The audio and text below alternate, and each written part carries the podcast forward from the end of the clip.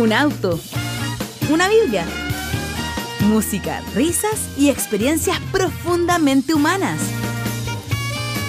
Bienvenidas y bienvenidos al podcast, un viaje para hermenautas. Podcast con el pastor Emiro Ochoa.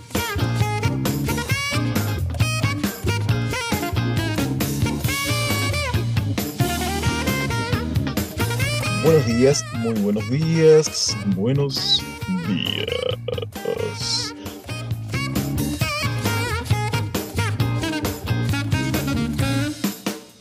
La clase de ayer tuvo coletazos, se los voy a decir al tiro. Tuvo coletazos la clase de ayer. Ya se los voy a comentar en detalle. Bien, y sin más preámbulos, vamos inmediatamente a avanzar con Romanos capítulo 13. Les contaba que ayer la clase tuvo coletazos, pero súper positivos en muchos sentidos. Opiniones que recibí en, la clase también se compartió y, eso es súper bueno, porque si comparten una clase, si alguien engancha con, con esto, va a ir a escuchar las demás, etc.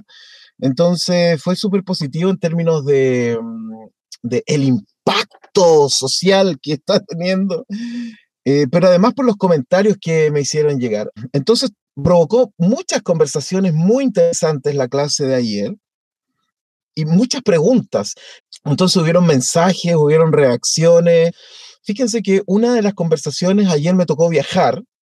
Para quienes conocen el sur de Chile, fui a la comarca de, de, Vivo, de Bilbo Bolsón. Tuve que viajar a Futrono, y quienes conocen el sur de Chile saben que es un camino, un viaje bellísimo. Es de verdad pasear por la comarca. Muchas conversaciones ayer me dijeron, pero ¿cómo Martín Lutero escribe esta carta terrible contra los campesinos que se rebelan, siendo que él es el ejemplo de la rebelión frente al abuso del poder. Lo mismo que dice Samuel. Dietrich Bonhoeffer pertenecía a un, eh, a un grupo de pastores que se llamaba la Iglesia Confesante y que eran los que se oponían al régimen nazi. Por lo tanto, para ellos, para ello, esta carta, así como sométanse a las autoridades porque son puestas por Dios, olvídense. ¿Y cuántos ejemplos más? La teología de la liberación, por ejemplo, ¿Qué pensaría un teólogo de la liberación de esta lectura de Pablo de Romanos 13? ¿no? Entonces tuvo muchos coletazos interesantes y conversaciones la clase de ayer. Desperté a las cinco y media, así que hoy día me tienen que perdonar los bostezos. Bueno, y mientras íbamos en el auto, yo iba manejando, íbamos viendo estos paisajes, estos verdes. Además que ayer el sur aquí en Valdivia estuvo despejado, pero rico todo el viaje. Y mi señora va y me lanza una pregunta así como ¡fa! y me dice, interesante lo que, lo que explicaste ayer de Romanos. Entonces yo le expliqué y le dije, bueno, sí, nos, tuvimos que ir un poquito al texto griego y lo que hice en el fondo fue lanzar una hipótesis, ¿no? Que seguramente los lingüistas mucho más, eh, mucho más truchos, ¿no? Podrán destrozar a, placer.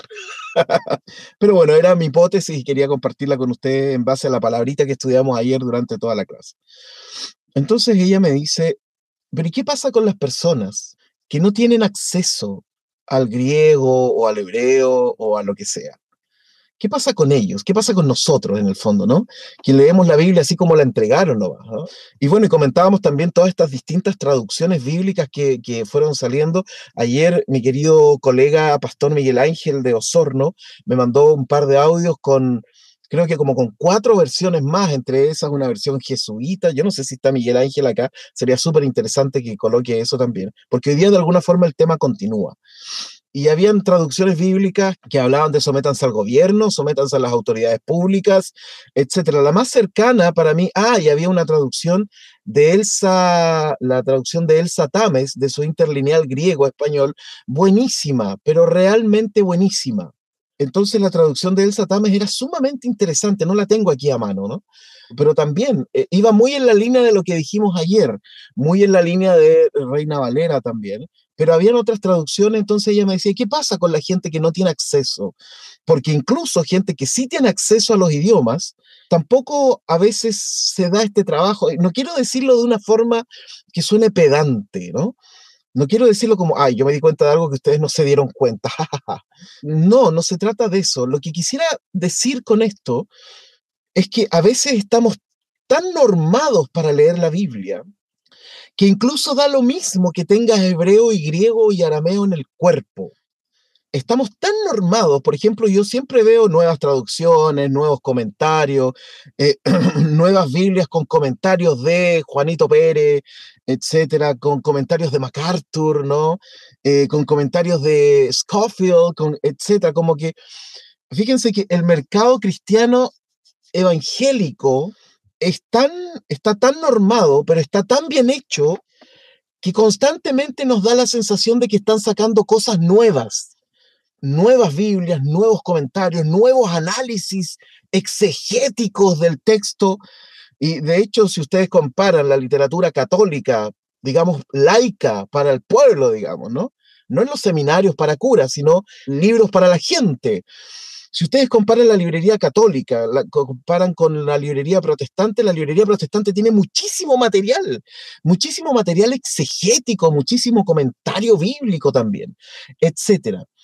El asunto es que estamos tan normados para leer el texto bíblico que a pesar de la cantidad de toneladas de hojas y tinta de material nuevo, siguen diciendo todos lo mismo. Entonces da lo mismo que tengas griego o que tengas hebreo. Estás tan normado para leer el texto de cierta forma que lo vas a leer igual en hebreo y griego. Eh, entonces, lo que uno tiene que hacer, creo yo, desde mi, desde mi humilde posición, es que debe sacudirse eso. Y para sacudirte esta norma de leer la escritura, necesitas, primero que nada, tener un espíritu ecuménico así tal cual. Porque en el espíritu ecuménico a ti te permite encontrar luz y verdad en otros, ya sea con católicos, judíos, musulmanes, si ustedes quieren, etcétera. Pero para poder sacudirte de esta forma de leer la Biblia tan normada, entonces necesitas primero que nada tener un espíritu ecuménico. Si tú lees la Biblia pensando que los católicos están mal, pensando que los judíos están mal, pensando que todo el mundo está mal menos tú, entonces vas a leer siempre lo mismo. No importa que lo leas en hebreo o griego, no importa que tengas un doctorado en teología, vas a leer lo mismo. Entonces, para poder leer el texto en contexto, de la manera más honesta que uno pudiera, tienes que leerlo con un espíritu ecuménico. O sea, pensar que los otros también tienen luz. Y no solo tienen luz, sino que tienen una luz que te puede alumbrar a ti también. Porque nuestros espacios de luz son pequeños. Recuerden que el salmo que siempre citamos, ¿cierto? 119, 100 y tanto, dice, lámpara es a mis pies tu palabra y lumbrera mi camino, y lo cantamos, ¿no? ¿Se acuerdan de esa canción? Los, que, los que son más, más viejitos se acordarán de Juan Carlos Alvarado, creo que la cantaba, una canción súper buena que se llamaba Tu Palabra, y decía, cuán dulces son a mi ser tu palabra, más que la miel, pues lumbrera es a mis pies tu palabra. ¿Se acuerdan de esa? Buenísima, era como hasta para bailarla. Pero resulta que dice que es lámpara a mis pies y es lumbrera a mi camino. No es lumbrera para otros, ni es luz para el camino de otros. Es lumbrera a mis pies y solo a mi camino. Por lo tanto, si yo quiero recibir la luz de otro caminante, o si yo quiero dar la luz del otro caminante, ¿qué es lo que tengo que hacer? Si esta pequeña luz es solo para mi camino y para mis pies, ¿qué es lo que tengo que hacer? Tengo que acercarme al otro. Y así nuestras dos pequeñas luces van a alumbrar un poquito más. Entonces debo acercarme a los otros para poder entender la luz que tienen los otros y poder compartir la luz que tengo yo. Debo acercarme lo suficiente porque el Salmo dice que es luz a mi camino y solo a mis pies, no para los otros.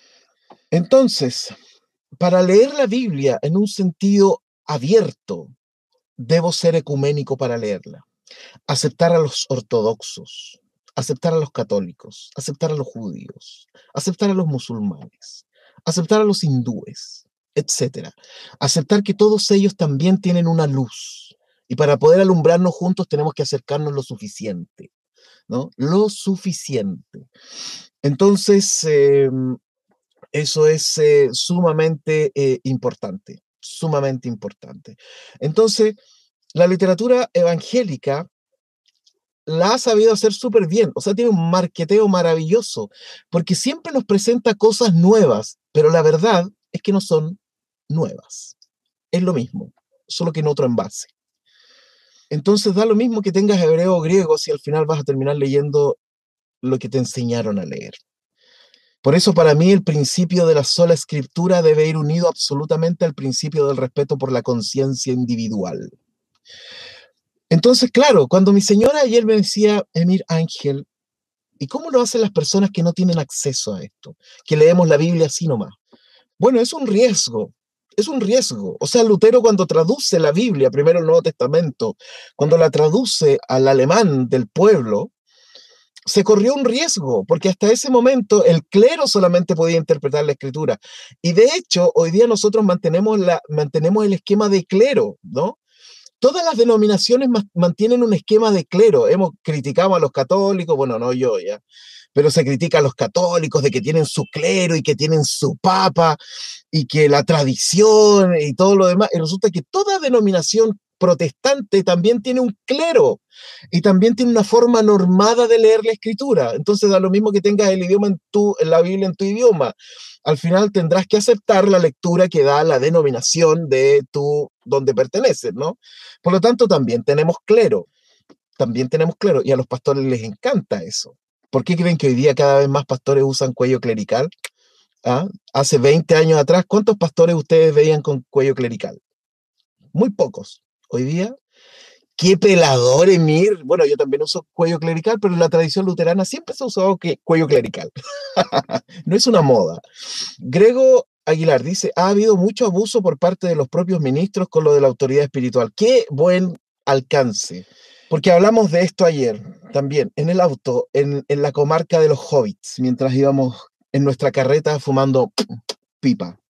O sea, el tema de la autoridad desde Romanos 13 se ha prestado para todos los abusos imaginables que puedan surgir. Todos, todos. Fíjense que lo que dice Grego, se ha prestado para abusos de parte de los pastores hacia sus, hacia sus ovejas. Yo ayer, bueno, como ustedes saben, me vinieron a instalar una nueva conexión a Internet y por eso ahora vuelo y me ven en HD y, y sí, soy así de bello, no era, no era la conexión. Bueno, y lo que significa que me instalaron también un nuevo cable para ver. Y ayer empecé a mirar qué canales tenía, más o menos los canales no va. Y de pronto me topo con TBN, el canal este eh, evangélico. Y adivinen qué estaban haciendo. Pidiendo plata. Lo único que saben hacer. Y me detuve un ratito conteniendo la ira, ¿no? Eh, me detuve un ratito ahí y, y el hombre decía, es que tú tienes que sembrar porque, porque nosotros tenemos autoridad en este lugar. Y yo decía, Romanos 13, qué mal usado, qué mal usado Romanos 13. ¿Cuántos, cuántos pastores, no? No se levanten contra el ungido, ¿no? No, no critiquen al ungido. Aquí mismo, en mi pueblo, en mi ciudad, iglesias que tienen esa dinámica, ¿no? En donde el pastor es el ungido, ¿no? Es el ungido, ¿no? No lo toquen, no lo critiquen, ¿no? Y el pastor hace lo que se le ocurre, ¿no? Eh, o sea, este es el mejor de los mundos para muchos pastores. Por otro lado, piensen en este texto en términos matrimoniales. Cuando se, cuando se le machaca a la familia y a la mujer constantemente que el hombre es la autoridad de la casa, que el hombre es el sacerdote de la casa, ¿no? ¿Cuántos abusos? ¿Cuántos abusos psicológicos? Cuántos abusos de poder, cuántas veces mujeres guardando silencio frente a este abuso para no quebrantar esta idea de que el hombre es la autoridad y que, y que la autoridad fue puesta por Dios y por lo tanto se tienen que guardar silencio los demás, ¿ah? porque el hombre es la autoridad de la casa. Trato de pensar qué buen uso debe haber tenido este texto alguna vez y no se me ocurre ninguno. O sea, pensemos en los reyes católicos, que de verdad pensaban que habían sido puestos por Dios en ese lugar y todos los abusos que cometieron. O sea, no se me ocurre ningún buen ejemplo que yo pueda decir, oh, qué bien usado Romanos 13. De verdad no se me ocurre ningún buen ejemplo. Celeste Areco dice, buen día, Emir. ¿Y cómo hacemos para amar, ah, no, armar nuestra propia mirada acerca de la Biblia si tomamos un poco de cada lado sin marearnos? yo creo que la clave está un poco lo que yo comenté hace un minuto, querida Celeste.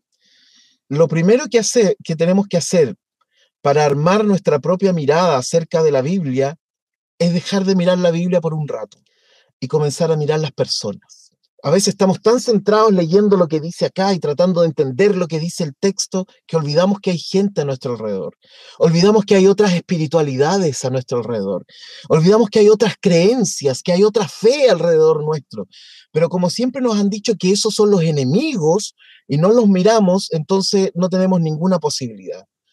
Nuestra propia mirada de la Biblia tiene que ser una mirada que incluya a los otros, que sea incluyente de los otros. Yo no debo ir a la Biblia para comprobar el mundo, ¿cierto? Entonces, si la Biblia dice, ah, pero es que los homosexuales son una abominación, ¿no? Ah, ya, entonces yo ahora que leo esto, concluyo que todos ustedes los homosexuales son una abominación y por lo tanto son enemigos. ¿ya? Veo acá la Biblia y dice, mm, no, que mejor es que se casen antes que se, que se estén quemando, dice Pablo. Ah, todas las niñitas embarazadas sin casarse son todas unas pecadoras. Disciplina con ellos, ¿no? La cosa más boyerista que hay en la iglesia, la disciplina, ¿no? Cuando los ponen ahí al centro del, grupo de los acusados y, y todo eso. Entonces, el primer paso es reconocer la luz en los otros reconocer la luz en, los otros y reconocer nuestra oscuridad. Eso es súper importante. En el fondo es la inversión de los valores. Dejo de creer que yo tengo la luz y la razón y que los demás están equivocados y en realidad llego a pensar que los otros tienen luz y que quizás yo sí estoy equivocado. Ese es el primer paso para mí, el primer paso. Por eso yo decía, es la mirada ecuménica, la mirada ecuménica respetuosa de la luz de los otros para poder caminar juntos. Y la literatura es importante. Juan 1.1, mi sponsor. Juan 1.1 tiene muy buenos libros. Y hay otros libros de otros autores. Hay, muchos autores, querida Celeste, que están caminando por esta vía, que siempre lo han hecho, pero, pero, pero no, no, tienen, no tienen todo el merchandising, etcétera, y no esperan poder ni esperan dinero. Como otras, otros grupos sí, quieren poder y dinero, ¿no? Quizás en el contexto de esa época se, necesitaba estar sujeto a la autoridad, quizás la gente de ese tiempo era demasiado porfiada. Hola, pastor, me dice después. Eh, es una posibilidad, es una posibilidad del, tema de la autoridad de ese tiempo. Por otro lado, Pablo es un hombre autoritativo. O sea, no, no, no, no, podemos, no podemos negar eso, que Pablo es un hombre que tiene autoridad y que usa esa autoridad. Y los hombres con autoridad les gusta usar la autoridad, ¿no? Entonces, Pablo es un hombre autoritario, no, no, tenemos que no decirlo, es un hombre autoritario, el texto nos dice que es un hombre autoritario, que es un hombre que tiene rabia, que tiene ira, lo hemos visto eh, en el transcurso del estudio de Romanos. Entonces, se plantearon muchas cosas interesantes desde ayer en este, en este texto. Sigamos. Romanos capítulo 13, versículo 6 que es un poco la continuación de lo que ayer no alcanzamos a leer estos textos nomás. Por eso mismo pagan ustedes impuestos, pues las autoridades están al servicio de Dios, dedicadas precisamente a gobernar. Paguen a cada uno lo que le corresponda. ¿ah? Es como un eco de a César lo que es de César. Eh, paguen a cada uno lo que le corresponda. Si deben impuestos, paguen los impuestos. Si deben contribuciones, paguen las contribuciones. Al que deban respeto, muéstrenle respeto. Al que deban honor, ríndanle honor. esto queda muy bien pensado si lo que dijimos ayer. Si nosotros pensamos que Pablo sabía que le iban a leer el mail, esto cae de maravilla. O sea, si yo soy gobernante de Roma y veo que esta carta va a un grupo de Roma y dice, paguen sus impuestos, porque para los romanos los impuestos eran súper importantes, la religión no era tanto, pero los impuestos eran muy importantes. Entonces, si yo leo esa carta y digo, ah, mira, Pablo le está escribiendo a los cristianos o a los judíos cristianos de Roma que paguen sus impuestos, que paguen sus contribuciones, que respeten a los... súper bien, adelante, pase libre, ¿no? Pero recuerden que también vimos ayer dos puntos. Uno era acerca de una palabra griega que estuvimos estudiando. Hablamos acerca de una palabrita griega ayer.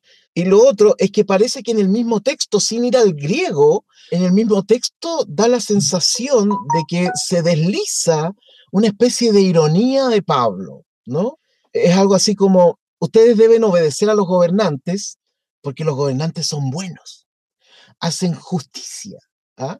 Es como que yo fuera a pararme afuera del Congreso Nacional ¿cierto? Y diría, hoy saludo en esta mañana a todos los buenos gobernantes que tenemos, fantásticos gobernantes, éticos gobernantes que tenemos, cristianos de acá de Valparaíso, háganle caso a estos gobernantes porque son puestos por Dios, ya que siempre hacen lo bueno y lo justo. Eso suena irónico, ¿no? Bueno, en algunas partecitas en este texto pareciera que eh, Pablo está haciendo algo como eso, ¿no?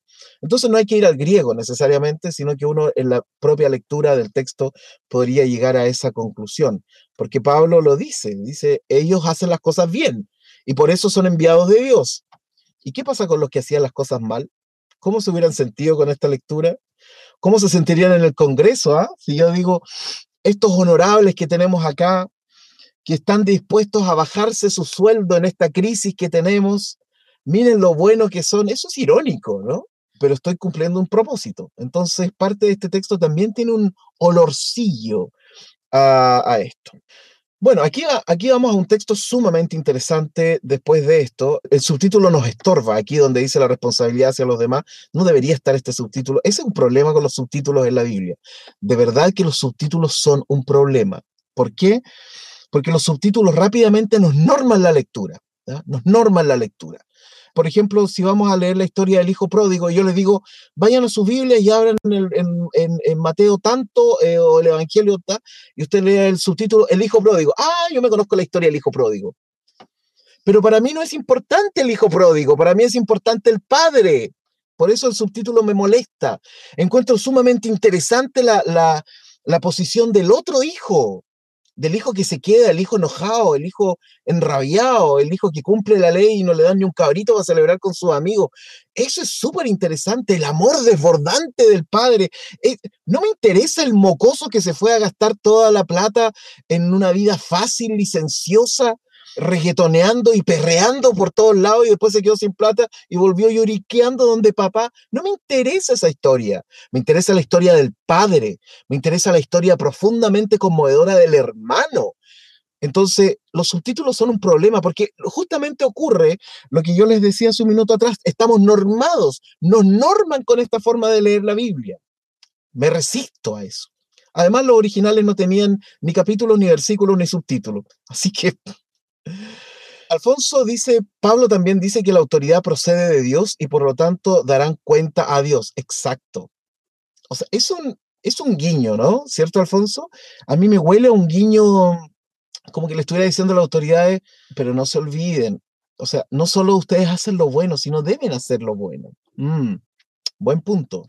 Bueno, después de este texto y después de mi diatriba contra los subtítulos, tenemos eh, el versículo 8 de Romanos capítulo 13, que dice, no tengan deudas pendientes con nadie, a no ser la de amarse unos a otros. ¿Cómo Pablo pasa de un tema a otro? ¿Cómo salta de A a B? ¿no? De amarse, bueno, pero ya venía hablando del amor en el capítulo anterior, no vamos a criticar eso, ¿no? Y ahora viene una frase demolero, demoledora. De hecho, quien ama al prójimo ha cumplido la ley. Maravillosa frase. Como dice el himno, maravilloso es, maravilloso es.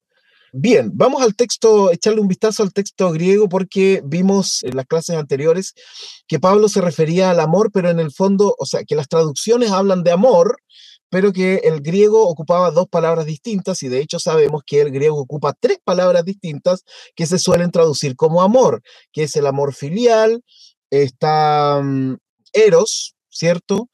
Y el amor ágape, que son tres formas, pero que los traductores no les queda otra que traducirlo todo por amor, ¿ya? love is in the air, todo es amor, el amor está en el aire.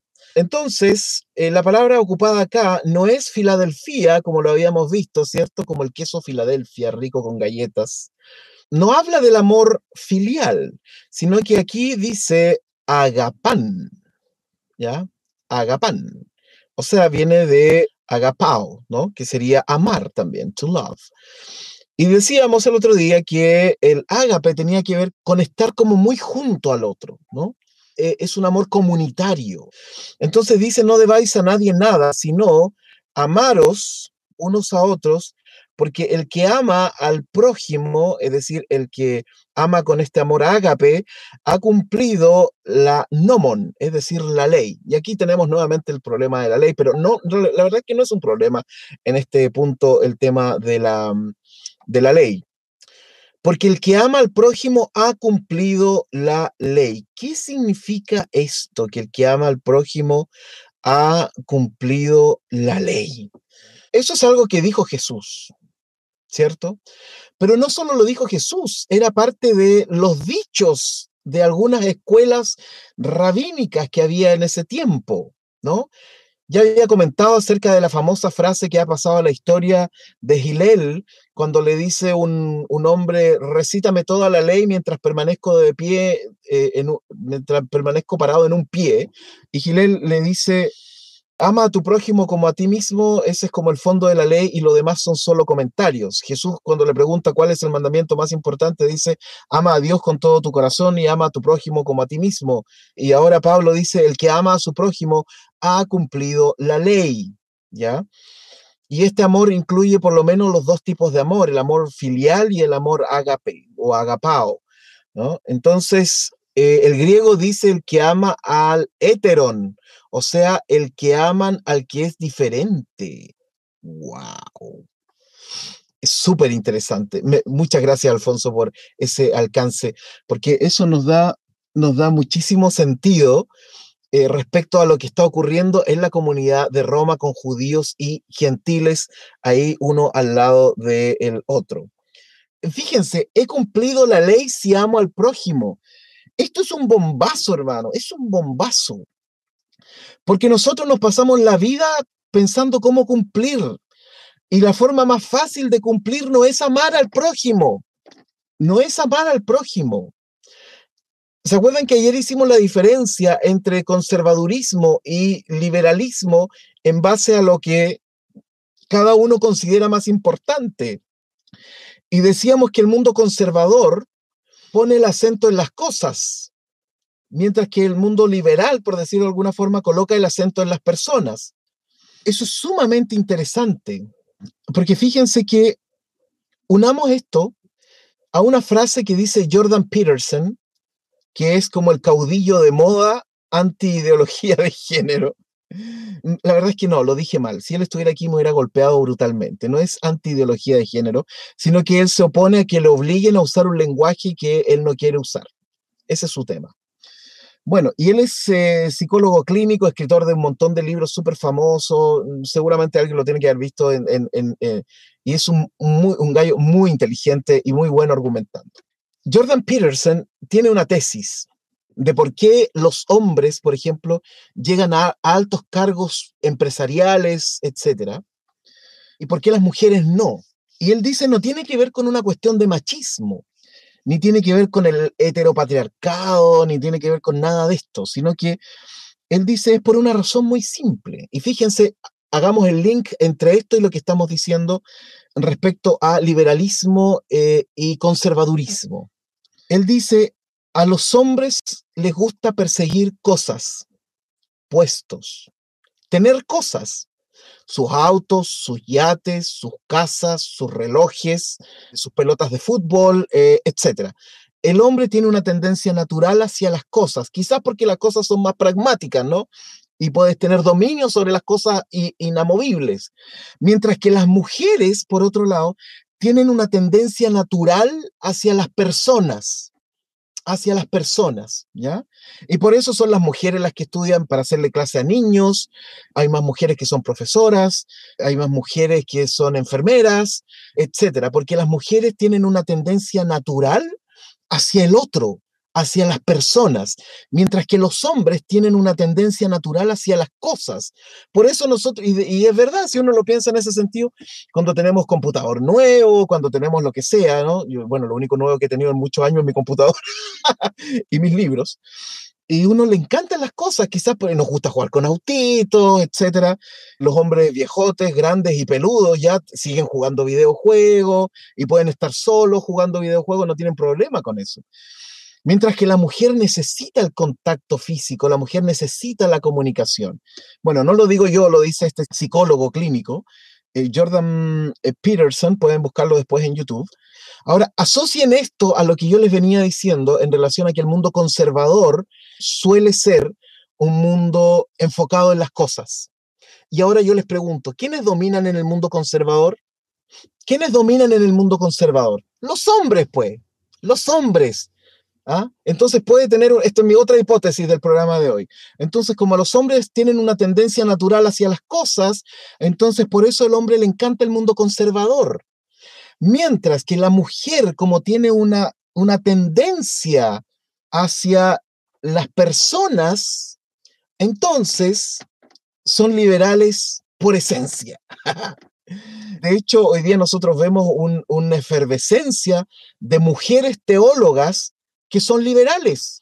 Es como que es natural es como que es natural para ellas. De hecho, en las conversaciones de pasillo en el mundo de la iglesia, las mujeres son sumamente liberales, pero no lo dicen, ¿no? Porque están en, un, en un mundo súper conservador. Entonces, puede que Jordan Peterson tenga razón, y por eso los hombres dominan, porque al hombre le gusta el concepto, ¿no? El concepto como una cosa. Por eso en estos debates teológicos no hay mujeres, no porque no puedan, sino porque no, tiene, no hay personas, no hay personas ahí. Y las mujeres quieren estar con personas, ¿no? Voy a leer algunos comentarios acá. Muchos neurólogos opinan que nuestros cerebros están, según el sexo, afinados para esas tendencias. Exacto, Gabriel. Y Felipe dice, una parte del feminismo la llama como ética del cuidado. Qué buenos aportes. Qué buenos aportes. Gracias, chicos. Entonces, fíjense, esto puede, o sea, ¿quiénes son los que sostienen el mundo conservador? Son hombres. ¿Quiénes, ¿A quienes les gusta participar del clero? Son hombres. ¿Por qué hay iglesias que no quieren tener mujeres predicadoras ni mujeres pastoras? Porque se intuye que la mujer tiene una tendencia liberal. Porque es imposible no volcarte hacia las personas y no terminar siendo liberal. No puedes es contradictorio. A menos, que, a menos que utilices a las personas como cosas. Entonces ahí reina lo masculino, ahí reina el hombre, cuando transforma su comunidad en una cosa, cuando las personas son cosas, son números, ¿no? Son diezmadores. Ahí el, el predicador goza. Pero la mujer tiene una tendencia hacia la apertura de manera natural, de manera natural. El griego dice, las mujeres estudiamos mientras los hombres se pelean por predicar, claro. Eh, rectifico, se pelean por el púlpito, es verdad, es verdad. Para las mujeres no es un tema ese. A los hombres nos encanta la exhibición. Ya hablé hace muchas clases atrás acerca del ego de los pastores. No lo desestimen. Tenemos un ego a veces desbocado. Ok, entonces fíjense qué interesante este texto. Dice, quien ama al prójimo ha cumplido la ley. Aquí se refiere a la ley, ¿no? Aquí se refiere a la Torá, la, ley pura, ¿no? Quizás se refiere a la alajá también, no lo sabemos. Pero tiene, tiene un olorcillo a eso. Quien ama al prójimo ha cumplido la ley. ¿Y qué pasa con la creencia? Si yo estuviera en esa clase y Pablo hubiera dicho eso, yo le hubiera dicho a Pablo, tengo una pregunta. ¿Qué pasa con la creencia? Se nos inculca una y otra vez que para cumplir la ley debemos realizar actos religiosos, ir a la iglesia, leer la Biblia, etcétera, actos religiosos, ¿no? Y resulta que ahora vienes tú, más encima después de que hablaste de proclamar el nombre de Jesús, etcétera, para ser salvo. Eh, tú mismo lo dijiste, Pablo. Y ahora vienes y me dices que en realidad quien ama al prójimo ha cumplido la ley. ¿Qué es esto? Bueno, Jesús también lo dijo, ¿no? O sea, a mí me encanta porque está asociado con lo que dijo Jesús. Quien ama al prójimo ha cumplido la ley. O sea, no hay creencia aquí. no hay religión acá, acá hay amor. Si leemos este texto, imagínense que en el Nuevo Testamento solo estuviera esta línea. Si no hubiera, si usted abriera el Nuevo Testamento y solo estuviera esta línea, quien ama al prójimo ha cumplido la ley. ¿Le digo algo? No necesita más. No necesita más que eso. Si todo el Nuevo Testamento se resumiera en las palabras de Jesús, ama al Señor tu Dios con toda tu alma, con toda tu mente, con todo tu ser, y a tu prójimo como a ti mismo, no necesitamos más. Es sumamente interesante que Pablo aquí no dice, no habla acerca del amor a Dios, solo habla del amor al prójimo, Porque obviamente está hablando en un contexto de autoridad. Están hablando en un contexto en donde en realidad lo que él quiere mostrar es que este grupo de nuevos judíos. De este judaísmo nuevo, son inofensivos. Son súper inofensivos. Entonces, y termina hablando acerca del amor. Porque los mandamientos que dicen no cometas adulterio, no mates, no robes, no codicies y todos los demás mandamientos se resumen en este precepto, ama a tu prójimo como a ti mismo. Claro, está haciendo eh, lo que se hacía en aquel tiempo, que era dividir los diez mandamientos entre el mandamiento para Dios y mandamientos para los hombres. El amor no perjudica al prójimo, así que el amor es el cumplimiento de la ley. Fíjense que si nosotros nos quedáramos con esta frase sería un bombazo, ¿no? El amor no perjudica al prójimo. Así que el amor es el cumplimiento de la ley. ¿Y qué pasa cuando nuestra religión sí perjudica al prójimo? ¿Qué pasa cuando nuestra religión, según, según lo que creemos que Dios nos ha dicho, perjudica al prójimo? Aquí hay, una, aquí hay una clave, ¿no? Aquí hay una clave, una clave sumamente importante. El amor no perjudica al prójimo. Fíjense que nada de lo que ha dicho Pablo hasta aquí tiene que ver con la creencia, ¿ya? Nada tiene que ver con lo que tú creas. De hecho, el creer es una decisión simplemente, ¿no? Una persona, lo escribí eh, eh, en, un, en un devocional del libro que escribí en Nuach, en donde justamente digo eso, el creer es, uno, es una decisión, una persona decide creer. Por eso una creencia para mí no es superior a otra, porque es simplemente una decisión que alguien toma, como que yo decido que me gusta más el equipo, un equipo de fútbol determinado por sobre otro. Lo decido hacer. Una creencia no es superior a otra. Lo que es superior a otro, a otra cosa, es la ética con la que yo viva mi creencia, no la creencia. Y fíjense que no, no lo olvidemos, ¿ah? que Jesús en Mateo 25, cuando dice que volverá con sus santos ángeles y separará las ovejas de los cabritos, ¿sabe cuánta creencia, teología y religión hay en ese texto? Cero. En este texto de Pablo, ¿sabe cuánta teología, creencia y religión hay? Cero. Nada. El amor no perjudica al prójimo, esa es la base de nuestra creencia. O sea, si nuestra creencia y nuestra religión perjudican al otro, entonces le erramos de religión. ¿No? Echémosle un vistazo como dice en la TLA, solo por curiosidad. Y si alguien quiere compartir alguna versión bíblica que sea interesante, lo puede hacer. Esa es la gracia de este curso, ¿no? El amor no causa daño a nadie. Cuando amamos a los demás, estamos cumpliendo toda la ley, dice la TLA, la traducción en lenguaje actual. Beatriz dice, cuando la religión se transforma en un tropiezo para el prójimo, exacto. O sea, eh, imagínense que si tuviéramos el Nuevo Testamento puras hojas en blanco, imagínense, usted leyó todo el Antiguo Testamento, pasa al Nuevo Testamento y está todo en blanco. Y uno dice, ¿qué es esto? ¿Por qué está en blanco? Y apareciera solo esta frase, ¿no? El amor no causa daño al prójimo. Cuando amamos a los demás estamos cumpliendo la ley. Sería maravilloso, ¿no? Nos obliga a revisar nuestras creencias. Claro. ¿Qué opinamos de la niña embarazada que no se casó? ¿Qué opinamos de la mujer que tuvo que abortar? ¿Qué opinamos de la niña que tuvo que abortar? ¿Qué opinamos de los homosexuales? Cuando nuestra religión ha tomado estos tres grupos de personas y los ha denostado hasta la saciedad. ¿Cómo leemos ahora ese texto que dice, como lo acabamos de leer, el amor no causa daño a nadie, y cuando amamos a los demás estamos cumpliendo la ley. El que ama a los demás ya ha cumplido con todo lo que la ley exige. Alemancilla dice, ¿a qué ley se refiere este texto? Se refiere a la ley eh, religiosa, a la ley ceremonial, ¿no? A todo lo que acompaña a la lectura bíblica. Todo lo que acompaña, todo lo que, lo que decanta de la lectura bíblica es todo eso la ley. La ley religiosa, no es ley civil aquí, es ley religiosa, ¿no? Ley religiosa y teológica. Alfonso dice, eh, el griego dice, el amor no hace mal al prójimo, buena lectura, súper buena. Hacer mal viene del verbo trabajar, implica algo activo, deliberado. Está buena, buena, buena esa traducción. El amor no hace mal al prójimo. Ahora usted entenderá por qué la iglesia primitiva, la primera iglesia, explotó en, en, Roma, por qué todo el mundo quería participar de esta iglesia. Evidentemente tenía ritos, por supuesto.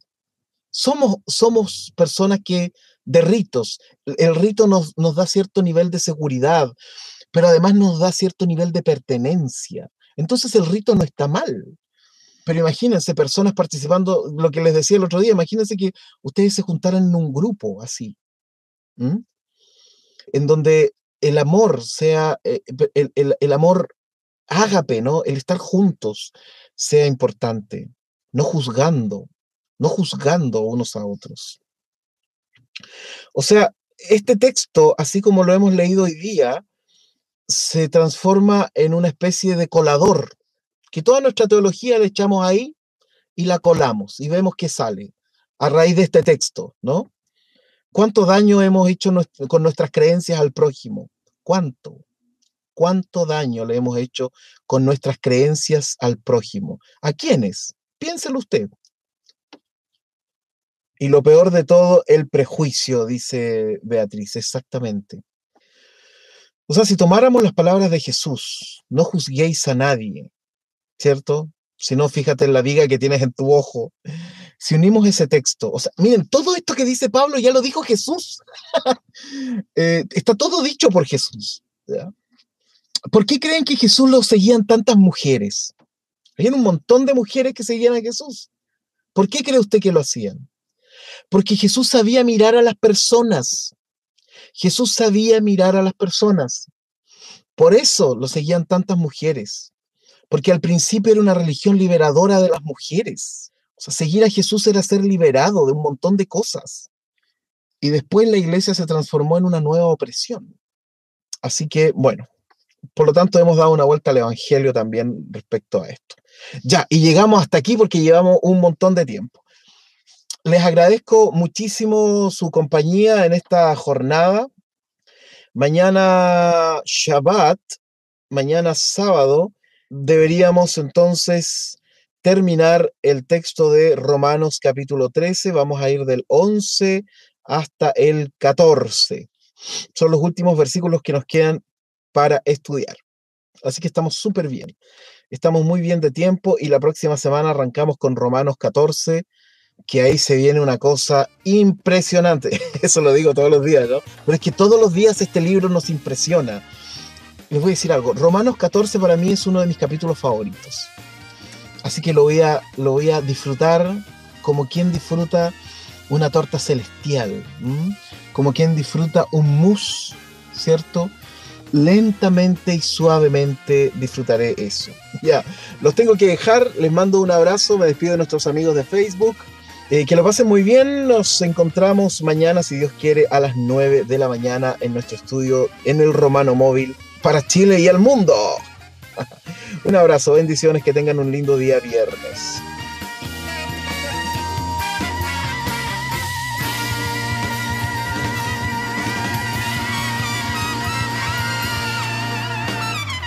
Podcast con el pastor Emiro Ochoa. Otras informaciones en www.nuag.org. Nuag.org.